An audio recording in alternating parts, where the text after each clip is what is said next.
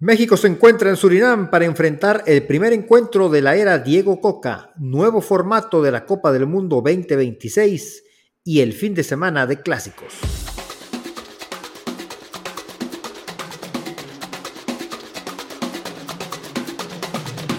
Este es el podcast del Tri, espacio donde hablamos de la selección nacional mexicana, su pasado, presente, futuro y noticias sobre sus jugadores tanto en Liga MX como en Europa. Comenzamos.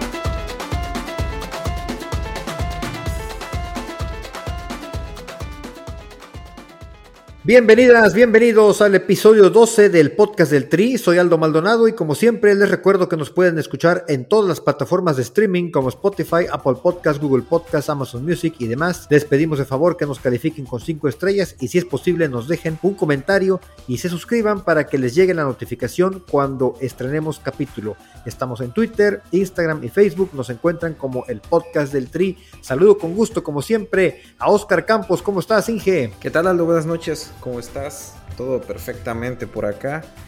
Saludando desde el puerto Jarocho. Eh, pues ya estamos aquí en el capítulo 12. Fíjate, parece que fue ayer cuando empezamos y ya tenemos 12 capítulos en la biblioteca.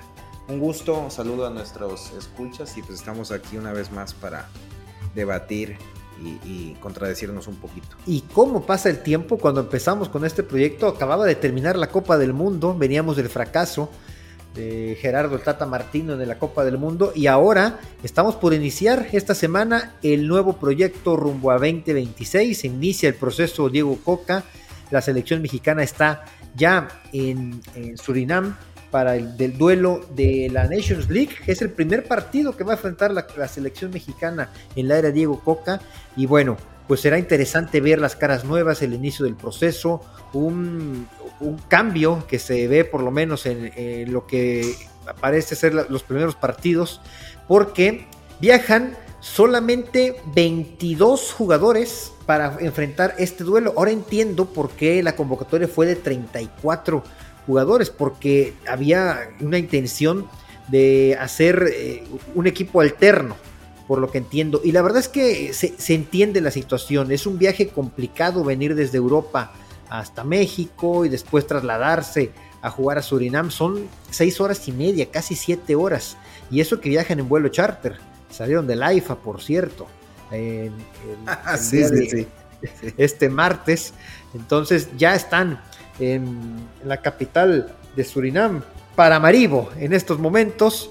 Y bueno, viajaron, como te dije, los primeros en llegar fueron dos jugadores que vienen de Holanda, precisamente Santi Jiménez y Eric Gutiérrez, ellos viajaron directamente porque al ser hasta hace poco, hasta hace no mucho, un país bueno, que dependía completamente de Holanda, ya se separaron, ya se independizaron, pero pues por esa razón hay un vuelo directo desde Holanda, cosa que en México no hay, México no hay un vuelo directo para allá, entonces los primeros en llegar fueron los dos jugadores que militan allá en Países Bajos, aunque Edson Álvarez sí hizo el viaje directamente a la Ciudad de México y se va a concentrar junto con otros jugadores que se quedaron en el CAR. Y bueno, esos 12 jugadores que se quedan en el CAR son Memo Ochoa, César Montes, Jorge Sánchez, Edson Álvarez precisamente, Gallardo, Moreno, Romo, Henry, Chucky Lozano, Raúl, Orbelín y Luis Chávez. Varios de ellos, pues mundialistas, con experiencia en la pasada Copa del Mundo, por lo que entiendo Diego Coca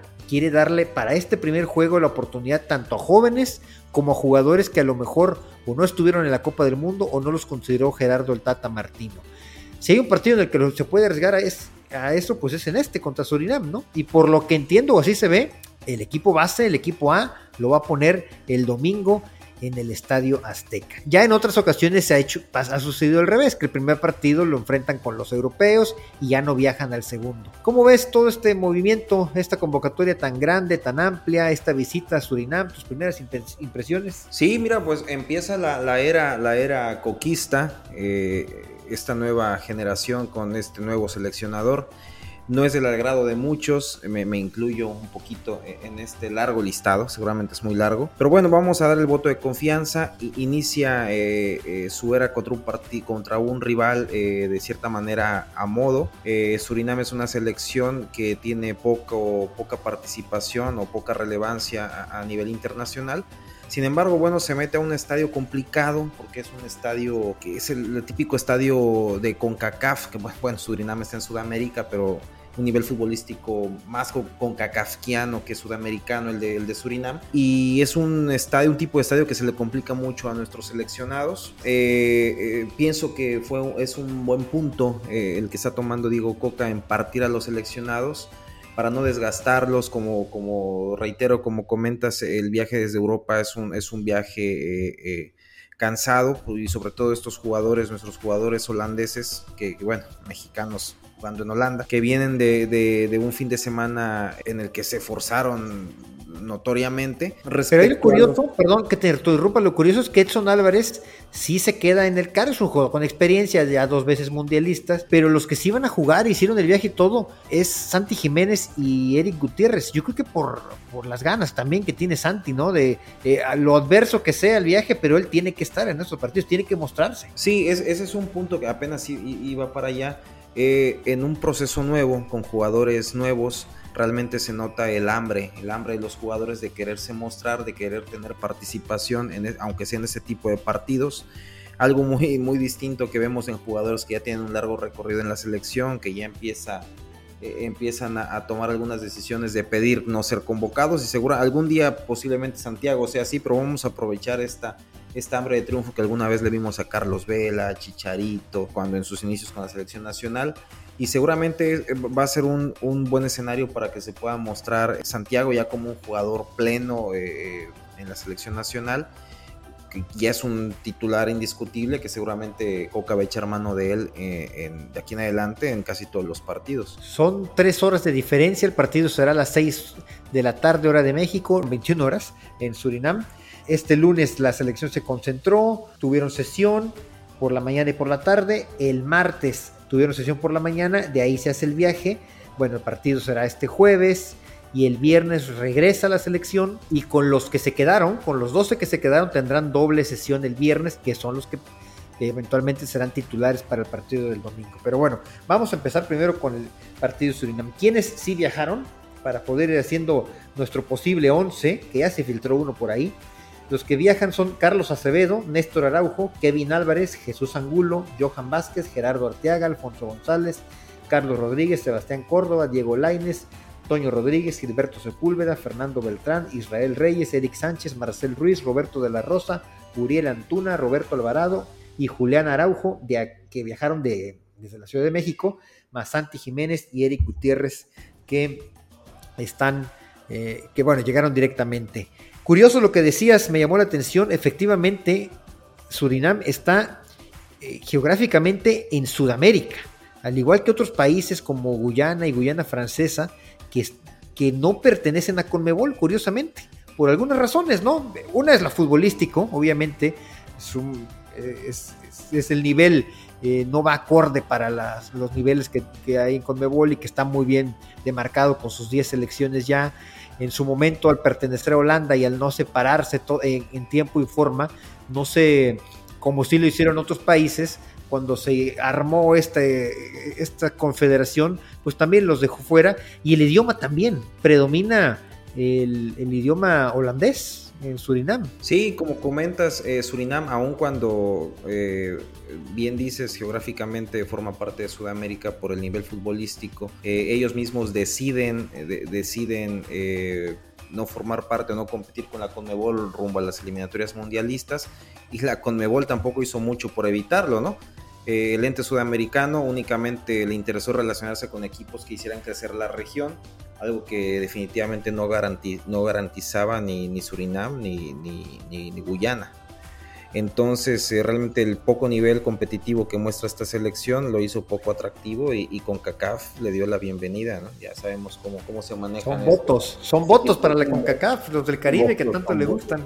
Así es. Y eso es una, una, selección, una confederación poderosa, la CONCACAF. Surinam está en el lugar número 139 del ranking de la FIFA. Es la primera vez que México va a jugar allá.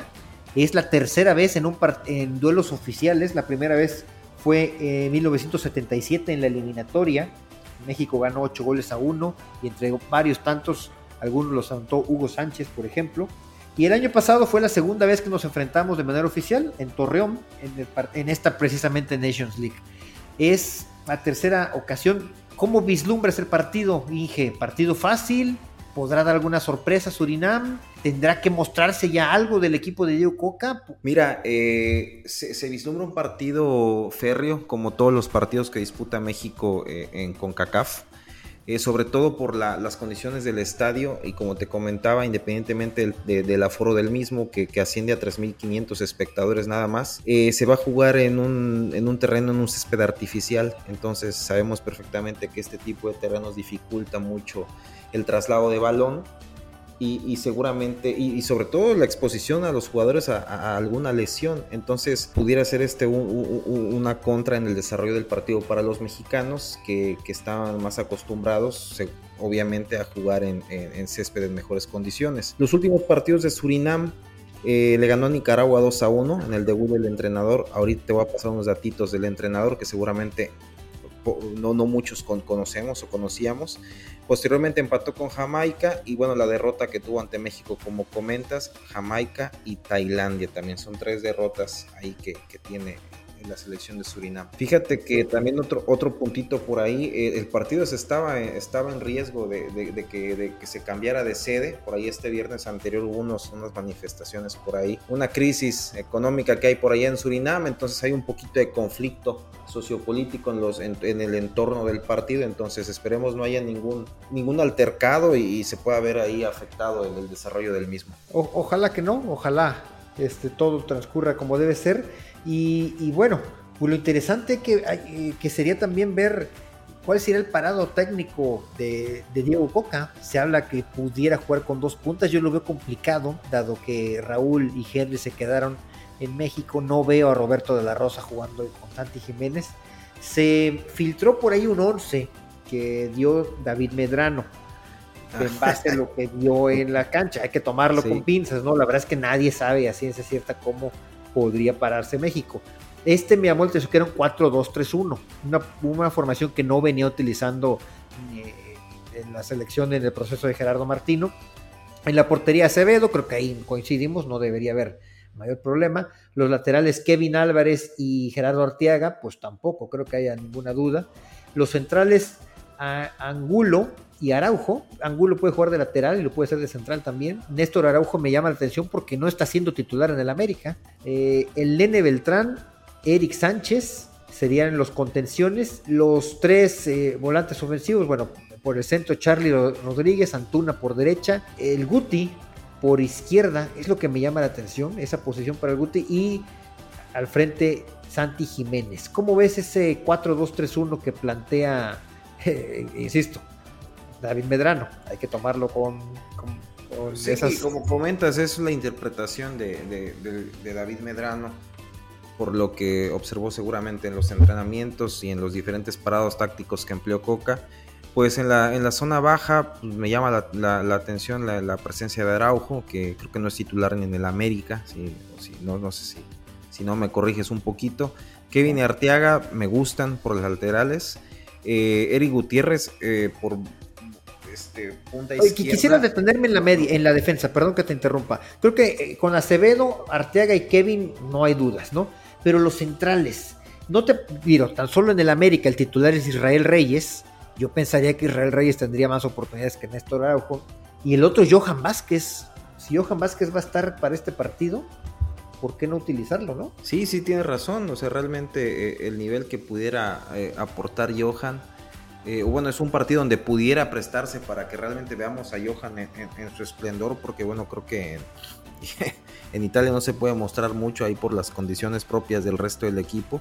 Y sería un buen punto para, para, colocarlo. Realmente sí, Araujo a mí no me gusta ni tantito, pero, pero bueno, esperemos y se me hace un jugador muy lento, con poca, poca transición de, balón, que regularmente vemos muy bien en jugadores como Cachorro Montes, que bueno, esas son otras palabras, es otro, otro, otro jugador, pero no, Araujo, Araujo no.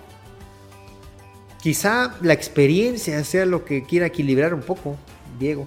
Insisto, estamos eh, eh, suponiendo, ¿no? ¿Qué es lo que pudiera plantear? De ahí, eh, ¿querías expresar algo de ya de la media cancha?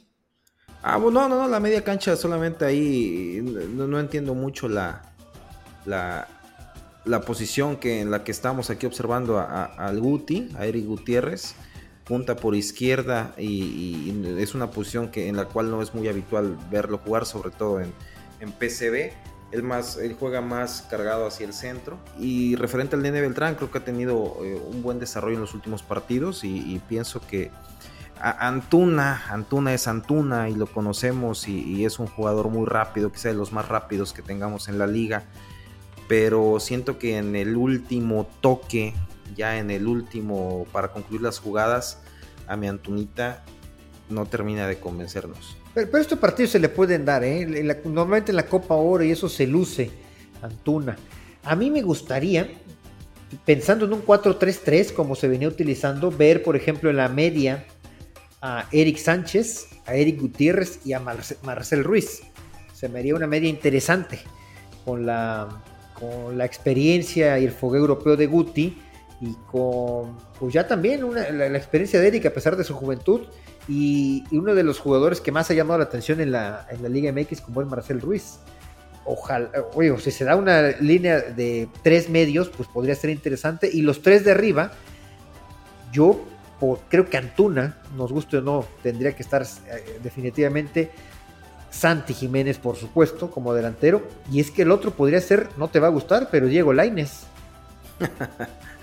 ¿De los que están? ¿De los que están? oye, oye, pero y seguimos tocando el punto. ¿No te gusta el tridente Diego Laines, Antuna y Santi Jiménez para este partido? Te lo he dicho, es el cansancio. Me gusta Diego Laines de hace tres años, no el de hoy si tú me dijeras, oye, va, a jugar Diego Laines versión 2020, eh, excelente. 2019, perfecto. Diego Laines de hoy, eh, no, le veo mucha proyección al ataque, eh, abusa de regateos con poca verticalidad. Extrañamos esos destellos que tenía en el desborde y centros diagonales con ventaja para el delantero. Eh, no sé, como que eh, entró en una etapa de desesperación que quiere mostrarse de más y no logra hacerlo. Realmente sus jugadas, sus gambetas, ya, las están conociendo y, bueno, ese es, mi comentario acerca de lo, que le he visto a, a Laines en su regreso a Tigres, porque no nos vamos a casar con un jugador o con lo que hizo hace dos, tres años, que era muy desequilibrante que realmente se le da mucha proyección al ataque muy vertical con lo que yo he visto últimamente. Oye, bueno, y con quien coincidimos, pues es que con Santi que tendrá su oportunidad definitivamente. Eh, Henry se queda, parece que por temas eh, musculares tenía por ahí, eh, y esa fue la razón, y otras que a lo mejor a Henry lo están guardando para el partido contra Jamaica. Yo sé que para ti el 9 titular y en todos los partidos debería ser Santiago Jiménez, sin embargo, en defensa de Henry, hay que decir, Henry ya jugó los dos partidos anteriores contra Jamaica en eliminatoria, anotó en Kingston y anotó en el Estadio Azteca. Y bueno, Henry ya bien o mal ya ha mostrado algo en selección. Quizá no mucho, me, vas a decir, no ha sido campeón del mundo, pues no, no ha sido campeón del mundo, pero ya estuvo en la Copa del Mundo, ya jugó eliminatoria. Y a Santi Jiménez, coincido contigo, pasa por el mejor momento de los nueve pero no lo hemos visto en selección prácticamente, y no por culpa de él, por culpa del Tata Martino, pero sigue siendo una incógnita que pudiera mostrar Santi. Sí, bueno, si nos basamos en esa premisa que no lo hemos visto en selección, pues entonces, eh, pues sí, sí, sí, sí, sí, Henry ha tenido más oportunidades. Y, si nos, y si nos vamos sobre eso, pues sí tendría mayor oportunidad o no sería una, un descabellado ver a Henry también. No, yo no soy enemigo de ver a Henry también. Tienen que probar a los dos. Y si ahorita van a probar a Santiago, posiblemente en el juego en el Azteca prueben a Henry. Y, los dos son buenos jugadores. Están destacando en un nivel muy diferente, diametralmente opuesto. Pero, pero sin duda alguna eh, va a echar mano de los dos jugadores, Diego Coca. Por cierto, hablando de Henry, se habla de un interés del Benfica, ¿eh? nada menos que del Benfica eh, y eso lo publicaron medios portugueses. Santi me parece que está muy concentrado, él ha dicho que ahorita no le interesa y qué bien, me parece que habla bien de, los cómo tiene después los pies bien puestos en la, en la tierra, que no esté pensando en cambio de equipo, ahorita le está yendo muy bien en el Feyenoord y debe estar concentrado, pero curioso que el rumor ahora sí no salió de medios mexicanos, salió de medios portugueses ante la eventual salida de Gonzalo Ramos y vaya, el Benfica está dando la campanada en la en la Champions, ¿no? Por eso lo, creo que sí es mejor liga Portugal y es mejor equipo el Benfica en estos momentos. Pero tampoco sería un cambio tan radical, ¿no? A lo mejor lo que Santi quiere es esperarse uno o dos años más y pueda venir una oferta de España o de Inglaterra. Sí, sí, sí, se escucha una oferta, como bien dices, del Benfica. Pero realmente, a, mi punto de vista, lo mejor que pudiera hacer Santiago es jugar Champions League con el Feyenoord. Y se ganó, el, se ganó a su entrenador, que es algo muy complicado porque es un, entrenador con, con cualidades, con el ojo muy difícil de llenar. Ya lo logró, ya tiene la titularidad sería perfecto que jugara Champions League con el Feyenoord, pero, y como titular, porque seguramente y de continuar así sería un titular indiscutible para partidos de Liga de Campeones. Eso sería perfecto. Y ya después de este año siguiente, ya se pudiera eh, buscar alguna opción para su salida. Oye, ¿quién es el entrenador de Surinam? Me dejaste con esa incógnita desde hace rato, mundialista ah. en, Francia 98 y jugó contra México. Sí, el entrenador de Surinam es eh, Aaron Winter, que de hecho jugó con la selección holandesa, 84 partidos entre los años 87 y 2000. De hecho, fue parte de la generación que ganó la Eurocopa del 88, único título del país neerlandés en su historia.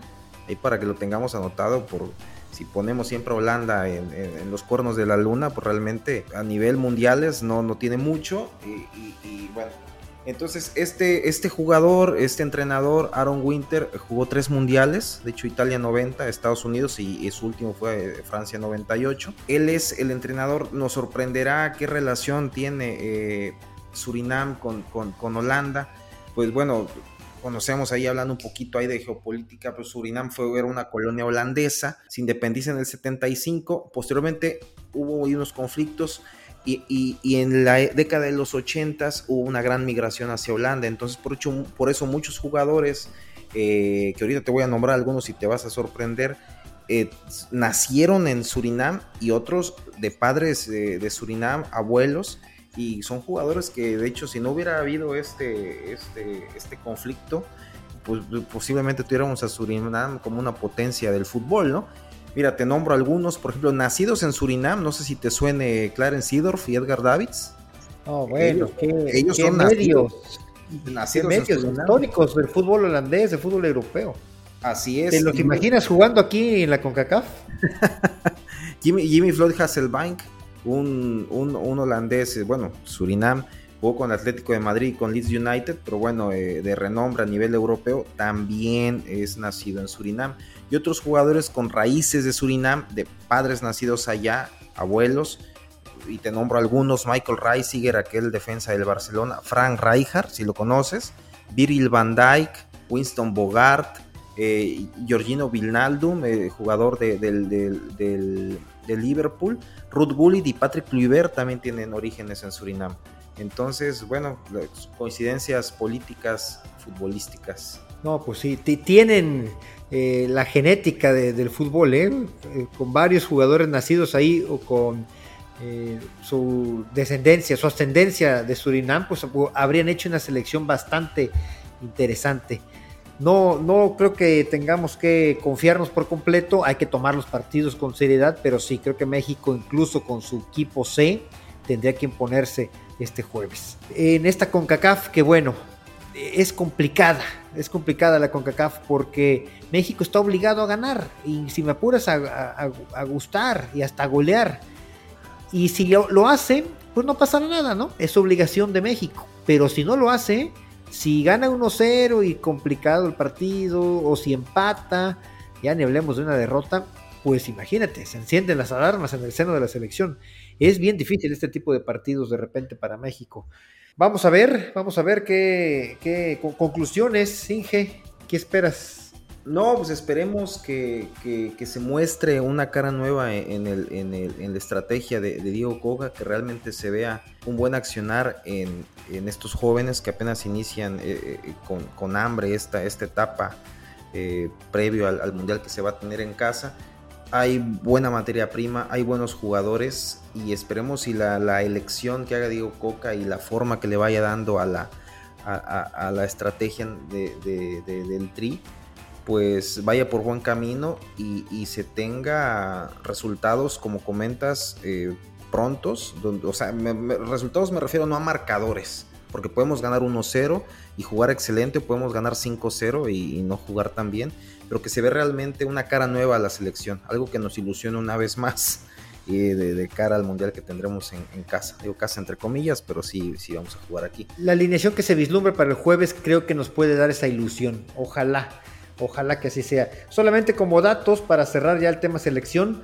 El vuelo de Memo Ochoa tuvo un problemón, un problemón, qué angustia, qué minutos ha de haber vivido Memo y, compañía. Ah, caray, ¿qué le pasó al avión? Se le apagó un motor. Pues, el vuelo de Roma a Madrid tuvo complicaciones, tuvo que aterrizar en Mallorca de, emergencia porque tuvieron que activar un protocolo de impacto por el riesgo de caer el avión. Imagínate, le tuvieron que decir a los pasajeros que se pusieran en posición encorvada y agachados. Imagínate si tan solo vas en el avión y las turbulencias te, te, hacen sentir, te hacen pensar hasta en lo que no. Imagínate que ya te estén diciendo ponte en la posición porque hay, hay riesgo de, de impacto. No, bueno, qué angustia de pasado. Memo Ochoa subió una historia con una fotografía del piloto, al cual le agradeció, le dijo ahí que héroe sin capa, imagínate. Eh, obviamente, pues perdió la conexión en, Madrid, por eso también llegó tarde Memo, tardó en, agarrar el vuelo de, Madrid a la Ciudad de México. Bueno, queda como anécdota nada más, ¿no? Eh, la rueda de prensa, también quería hacer un comentario, vi por ahí las imágenes de la rueda de prensa que hizo Diego Coca en el CAR. Me parece que, triste cómo ver que teniendo una sala de prensa en el CAR, ponen al entrenador con todos los medios de comunicación y se le avientan entre 25 30 personas alrededor de Diego Coca tratando de sacarle una entrevista. Incómodo para los medios, incómodo para él, incómodo para los patrocinadores también, porque estás en una sala de prensa y pues tienes la manera de anunciarte, la comodidad de estar sentado, preguntando. Creo que este tipo de entrevistas banqueteras no van, pero creo que es el formato que le quieren dar ahora, ¿no? Por el tema de querer acercar más al entrenador, de querer acercar más a la selección. Creo que no es el camino, ojalá rectifiquen. Solamente eran comentarios que quería ya para cerrar con el tema selección. No sé si quieras agregar algo más, Singe. No, creo que estamos completos con el tema selección. Y bueno, esto es rumbo a 2026 de manera breve, hay que decir también que tenemos un nuevo formato para el Mundial que me parece lo más prudente. De por sí el Mundial ya va a ser de 48 equipos, eso es una realidad. No me gusta mucho la idea, creo que con 32 estaba bien. Pero bueno, al momento de ser de 48 se especuló que iban a ser grupos de tres, que solamente iban a haber dos partidos. Imagínate, ¿no? Eh, iba a cambiar por completo la clasificación. Creo que entró, lo más sensato es lo que terminaron haciendo. Van a ser 12 grupos de cuatro van a clasificar los dos primeros de cada grupo y aparte los ocho mejores terceros. Esto no es nuevo, hasta el Mundial de Estados Unidos así fue mucho tiempo, se clasificaban hasta tres eh, de cada grupo y ya no va a ser directamente a octavos de final, nos vamos a ir directo a 16 avos de final. O sea, va a haber 48 equipos y a la siguiente ronda pasan 32. Y pues lo más bonito, ya si lo quieres ver desde, esa perspectiva, aunque te digo, no me encanta, pero vamos a tener 104 juegos. Va a ser el mundial más grande de la historia, el de Norteamérica 2026. ¿Cómo ves este formato? Pues mira, después de primer, del primer formato que, que, se, que se vislumbraba, porque hubo un primer escenario en el cual la idea original de la FIFA era tener 16 grupos de 3 equipos con los dos primeros avanzando una eliminatoria de 32 elecciones, se me hace una auténtica tontería. E, este, este formato involucraba 80 partidos en comparación con el de 64 que, que, se ha utilizado desde el 98, como bien comentabas, hasta su última, su última edición del 2022. Eh, estos, estos grupos de tres equipos tenían dos inconvenientes fundamentales, ¿no? Se perdía la emoción de la ronda final de los partidos de juegos simultáneos en la fase de grupos, esa que tanto que nos tuvo pendiendo de un hilo ahorita en el partido contra Arabia, mientras... No me la recuerdes, no me la recuerdes. Los, polacos se, se, eh, defendían a, piedra y lodo contra los argentinos. Y luego se aumentaba la posibilidad de que los dos equipos eh, que jugaban el último partido del grupo pudieran ahí eh, recaer en alguna confabulación para, para diseñar un resultado a modo de uno u otro o de ambos. Entonces este formato de grupos de tres era de por sí Infantino está haciendo lo que quiere con el fútbol, no con la FIFA, no, con el fútbol como deporte. Y eh, con esto iba, iba a ser un caos. Ya lo que tú, lo que tú comentas, eh, el, formato ganador, el de los 48 equipos, 12 grupos de 4 equipos, pasan los dos primeros, los 8 mejores terceros, como comentabas, como Estados Unidos 94, cuando iban, fueron 24 equipos. Eh, se tienen 40 partidos más en el formato normal. Creo que leí que el mundial va, a tener una duración de 40 días. Pues, pues ya está hecho. Eh, otro, otro tema por ahí eh, a, tocar. Este nuevo formato tiene, pues como ya lo comentamos, y con el abaco en mano, 16 nuevos cupos. Y con este cambio, varias selección, selecciones lograrían llegar ahí a la Copa del Mundo que, se han quedado fuera. Por ejemplo, tu tan amada selección italiana seguramente alcanzará lugar. Ya no hay manera que se quede fuera la No, ya no, ya no hay manera. Repartieron los cupos extra de la siguiente manera, mira, te platico.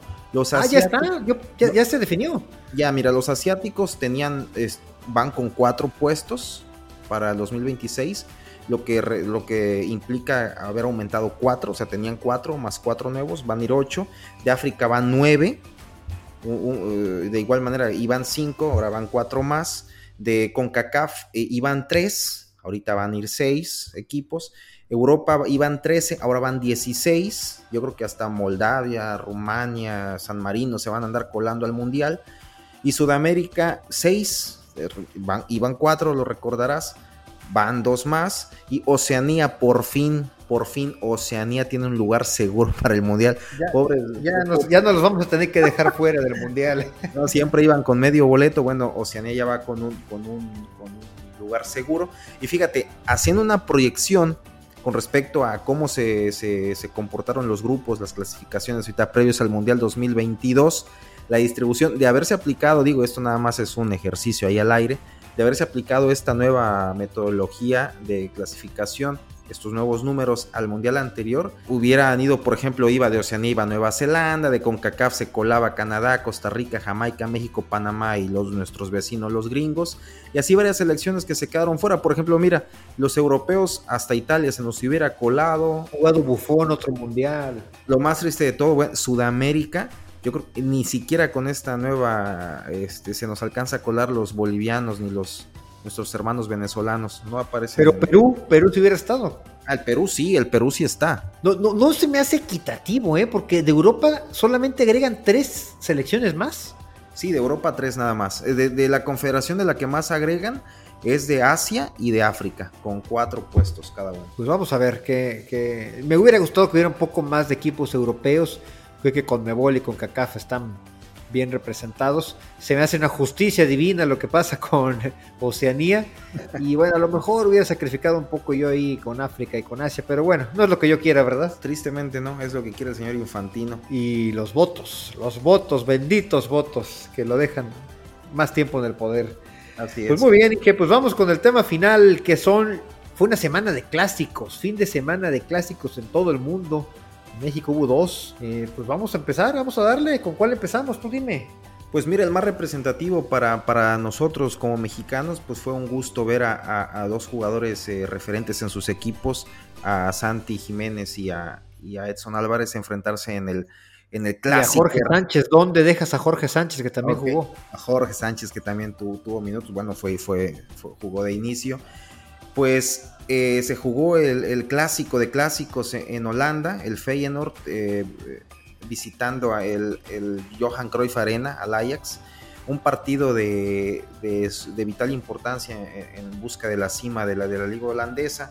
El Feyenoord logra la victoria 3 a 2 y con esto se, eh, se despega 6 puntos ya del Ajax, 61 puntos para el Feyenoord, 55 para el Ajax y a falta de, ocho jornadas, pues creo que ya está de, casi definida la, liga. Este, la, ¿Qué, oportunidad dejó, ¿Qué oportunidad dejó ir el Ajax eh, en casa? Claro, era un partido vibrante. Qué emoción, ¿eh? ¿Qué, qué tipo de partidos? La verdad es que se vibró, fue un duelo muy bien jugado. Creo que se, se demuestra que la liga holandesa tiene más nivel del que muchos dicen a veces.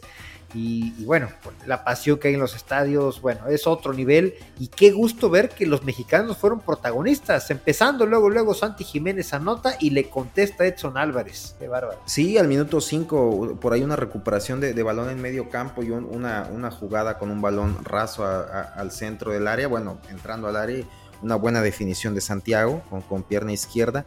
Y enseguida, enseguida eh, contesta Edson Álvarez, un, tiro de esquina ahí rematando de cabeza por encima de su, de su más cercano marcador al segundo poste. Y, bueno, Santi suma 15 goles ya, 8 en Liga, 5 en Europa League y 2 en la Copa Holandesa. Y Edson, dos goles y dos asistencias, digo, números nada malos para un jugador de su posición. Y, bueno, Jorge Sánchez tuvo un, partido de regular a ligeramente bueno, lo, acepto, sí, sí, sí se vio mucho mejor que, que, lo que veníamos eh, estando observando. Pero aún, así, recibió fuertes críticas, ¿no? Otra vez. Es que mira, Jorge tiene un... Es un jugador muy fuerte, es muy veloz, pero cuando con el balón en los pies, su, su proyección al ataque, su verticalidad es muy limitada. Y tú sabes que en Europa un lateral debe tener proyección al ataque. Yo no conozco en las ligas top europeas, que bueno, la liga holandesa a lo mejor no alcanza a estar en el escalón de tops, que sea un lateral de la vieja usanza, que solamente era romper juego y nada más. No, no, los laterales deben de saber incorporarse al ataque, desbordar, mandar centros. Y Jorge es una de sus mayores falencias. Sí, sí, y le ganan la espalda muy fácilmente cuando eso sucede, cuando se va el ataque. Distinto a lo que nos decía Juan Carlos Osorio, que tenían que ser, bueno, de hecho por eso puso a Edson Álvarez como lateral de un tiempo, ¿no? Que los laterales tenían que eh, simplemente marcar, dedicarse a eso, a defender. Pero sí, coincido, los grandes laterales y hoy en día eh, e históricamente tienen que aportar a la ofensiva también. ¿Algo más de este partido? No, no, no, pues, no, yo creo se que encamina el Feyenoord al campeonato. Qué gusto por Santi. Así es, de, hecho el, punto ahí a favor es que sí o sí vamos a tener un mexicano campeón de la liga holandesa, Feyenoord Ajax en el tercer lugar PSV, eh, digo más complicado, está a 8 puntos de, del Feyenoord, pero bueno, ahí viene atrás. Y yo creo que viajamos al país de la bota, a la Serie A, al calcio italiano, donde tuvimos el, clásico, el, el derby italiano, el internacional recibiendo a la Juventus, Digo, el Inter no viene atravesando una, buena racha. Eh, se estanca en el tercer lugar con 50 puntos. En segundo lugar está la Lazio con 52. Y bueno, el Napoli despegado a, 19 puntos de su, seguidor, que es la Lazio, con 71 puntos. Creo que tenemos un Chucky Lozano campeón del calcio. Y bueno, el Inter deja eh, pasar una oportunidad muy valiosa para brincar al segundo lugar y, la Juventus, en contra de todo pronóstico, se mete a, San, Chiro y le gana al Inter de Milán 1 a 0. Un partido con una posesión sumamente superior por parte del Inter de Milán, un 70% contra 30 de la Juventus, pero bueno, lo que cuentan son los goles y, llegó por ahí eh, por, la, por la bota de Filip Kostic, el serbio de 30 años, lo debes de conocer, es, es un pupilo tuyo al minuto 23, desde, fuera del área, un buen gol se, aventó el serbio. Fíjate que Serbia tiene una muy buena selección, seguramente va, va a tener, y, jugadores jóvenes y posicionados en equipos de, ligas eh, top en Europa. Seguramente vamos a, observar una buena selección serbia en el siguiente mundial. Ya, pues, el Inter de Milán tuvo por ahí algunos, algunos intentos eh, por parte de Lautaro Martínez, que es el máximo goleador de la liga, y Romelo Lukaku, pero ese día iban sin puntería los dos, las dos puntas Nerazzurras y pues, no, no llegó el empate y, se lo llevó la Juventus. Y la Juve jugando a lo Tuca Ferretti todos los partidos. Se trata de ganar y vámonos como sea. Efectivamente la posesión fue del Inter pero la Juve mostró el colmillo, la Juve que sigue peleando por meterse por lo menos a Conference League, ya está a cuatro puntos del Atalanta, así que eh, sigue ahí en la lucha por puestos europeos. Y el otro clásico del que no quieres hablar mucho. Sí, sí, sí, definitivamente eh, me duele, me duele hablar de este clásico. El derby, el derby español, el Real Madrid eh, tenía una oportunidad de oro para acercarse a seis puntos al Barcelona sin embargo, eh, pierden de último minuto por ahí con un gol de Frank Kessi ya en el minuto 92. Ya cuando nos conformábamos con el, con el puntito en el Camp Nou, pues eh, llega el 2-1 del Barcelona. Un partido muy bueno, estuvo buenísimo. Tú sabes que este tipo de encuentros, sea eh, desde que tengo recuerdo, sea en la, posición en la que estén, es un partido que nos regala un espectáculo, es garantía de espectáculo Y bueno, eh, pierden 2 por 1. El Barcelona se despega ya a, 12 puntos del Real Madrid. Eh, jornada 26, faltan 12, 12 jornadas, es prácticamente. Las que falten, las que falten, no hay manera de que el Real Madrid se reponga. que el Real Madrid este, remonte esta desventaja. Históricamente nadie ha remontado una desventaja, una desventaja de 12 puntos. Y bueno, al Madrid... ¿cómo, cambian, ¿cómo cambian las cosas en una fracción de segundos? El partido estuvo a nada de ponerse 2-1 y por un fuera de lugar milimétrico de estos de la era del bar que no me gustan. Ah, mira, mira, esta vez me vi directamente afectado y voy a hacer mi comentario no porque fue ahora en contra del Madrid. Soy de la idea y lo platicaba, eh, lo platicaba con algunos amigos hoy por la mañana. Es absurdo que te marquen un fuera de lugar por unos dedos o por media mano que estés adelantado. Yo entendería y sería una excelente reforma para, para el reglamento que, que, se basaran en el tronco del cuerpo, ¿no? Que realmente, o, una pierna por delante, realmente un elemento de corporal que, realmente te dé una ventaja para que, te, deje obtener una ventaja para marcar el gol.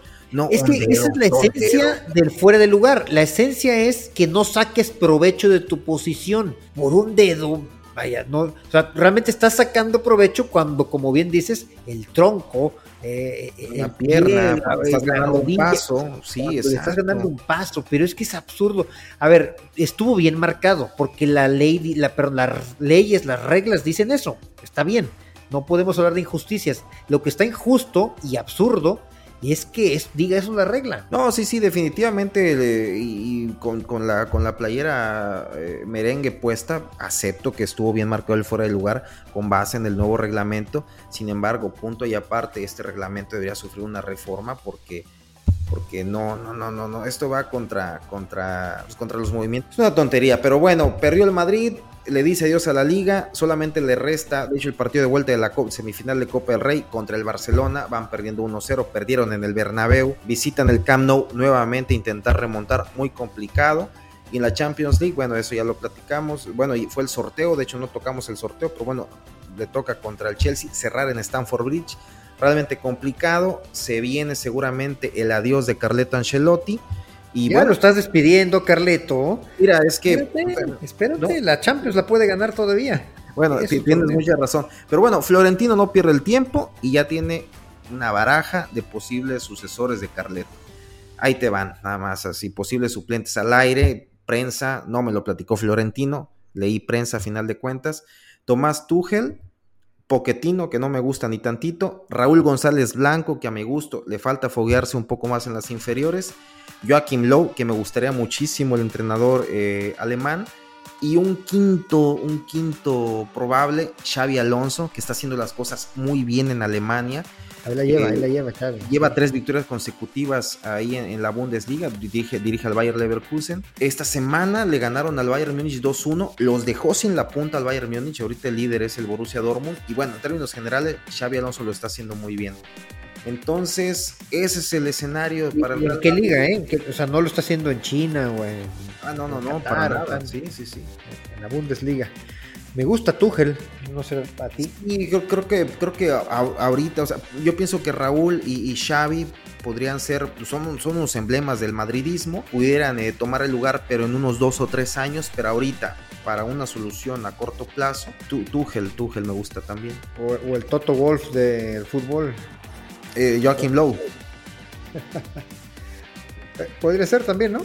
Así es. Yo, mira, yo no le movería nada, ¿eh? yo, yo seguiría con Carleto Angelotti, pero efectivamente Florentino va para el resultado, va al día él. Sí, Florentino es resultadista y vaya, no podemos criticarlo cuando tiene 14, 14 Champions en las vitrinas, digo, es lo menos que, se puede hacer con Florentino. Pero bueno, felicidades a los Blaugranas, una liga más y, bueno.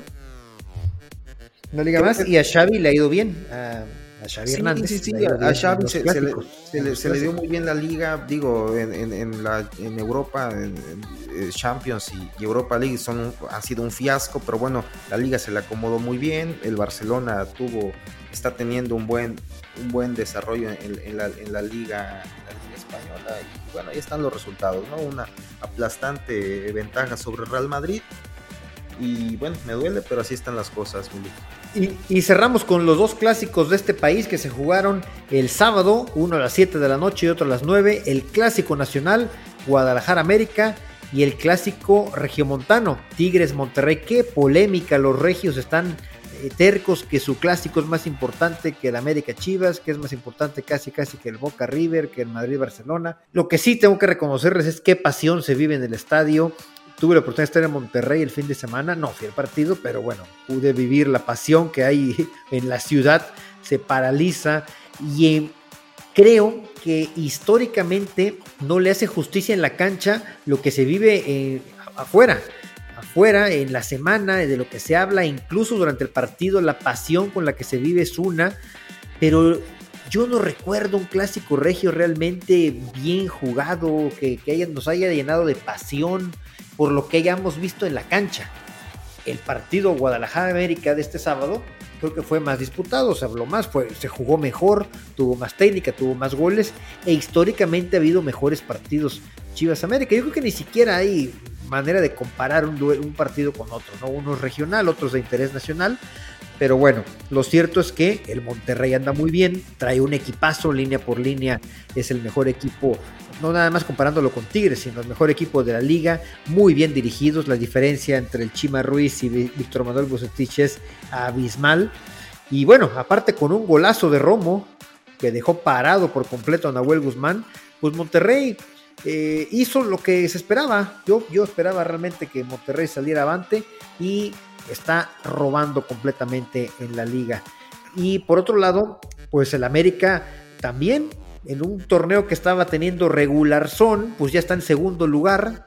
Y Guadalajara, que estaba teniendo el mejor torneo en años, pues resulta que está en séptimo, dije, está en séptimo las Chivas. Pero más allá de que el lugar que vayan, porque pueden recuperarse, la exhibición de Guadalajara fue tristísima. América le estaba pegando un baile. Si no es por Emilio Lara, las Chivas se comen 5 o 6 goles. El partido estaba para que le metiera todo el acelerador, así como lo hizo en su momento contra el Cruz Azul del América. No dejaban de, presionar y de seguir anotando, pero el gol de Emilio, el autogol de Emilio Lara, pues cambió los planes, después cae el gol de Chivas y el partido, Tan Ortiz dijo mejor, aquí cerramos antes de que pase una catástrofe. Pero bueno, una gran exhibición de Jonathan Rodríguez otra vez, una Gran actuación también de Henry Martin, que sigue siendo goleador, hasta con polémica en el festejo. ¿Cómo viste? Eh, sí, bueno, eh, tocando el tema ahí del, desarrollo del partido, un auténtico baile le pegaron a, las Chivas y, bueno, realmente las Chivas venían teniendo un buen torneo. Eh, me gusta mucho este entrenador, Belko Paunovic, su manera de jugar, su, Incluso la manera de dirigirse a los medios es muy agradable eh, el señor. Pero bueno, eh, ya hablando de lo futbolístico, el América le pegó un baile, logra su primer doblete con, el, con, el, con las Águilas, el cabecita. Digo, desde que juega con Cruz Azul no, no tiene un doblete, un doblete más. Y lo de Henry, pues se me hace una auténtica payasada, Milik. ¿No te gustó el festejo? Oye, es, un homenaje a Cuauhtémoc Blanco. No, pero es que no tenemos por qué andar haciendo homenajes a nadie. ¿Cómo por qué? ¿Por, qué no festejó como Enrique Borja saltando con los brazos al aire, como se festejaba en los 70? ¿Por qué no festejó como Carlos Reynoso? ¿Por qué? Porque, porque los festejos de estos dos jugadores eran unos festejos simples y normales, no las payasadas que hacía Cuauhtémoc. Entonces, digo, si va a imitar algunas cosas, que imite las cosas buenas de Cuauhtémoc. No, no, no, estas. Que vaya, que le sobraban cosas buenas a Cuauhtémoc. no, es, un emblema a nivel nacional. Eh, político, ¿no? ¿Verdad? No, no, no, no, está mejor. Ojalá pronto sea entrenador Demo Blanco. Pero bueno, lo de contexto. Se aventó en la red y luego hizo como que el perrito Hay un contexto. Esto surgió hace como dos años, creo, cuando jugadores de Guadalajara declaraban que el América no tenía identidad, que las Chivas sí tenían identidad porque ellos juegan con puros mexicanos y el América no. El América le contesta Henry Martin, anotándole gol como siempre a las Chivas. Y, festejando como Cuauhtémoc Blanco. Y ha sacado muchos en los clásicos normalmente cuando anota festeja a lo Cuauhtémoc Blanco haciendo esa referencia. Incluso él, este gol originalmente fue el festejo de la red. Yo creo que si hubiera quedado ahí no pasaba mayores. Pero animaron ahí a Henry a que se echara. Y él como que porque su personalidad creo que no es esa, Inge. E, él como que hasta que lo pensó, después se disculpó incluso, y bueno, terminó haciendo y el festejo y se está hablando más de eso que de la soberbia actuación del América, los aficionados de Guadalajara están más eh, preocupados por lo que hizo Henry Martin que por lo que dejó de ser su equipo en la cancha o por lo que hizo Alexis Vega acabando el partido que se fue a agarrar la fiesta.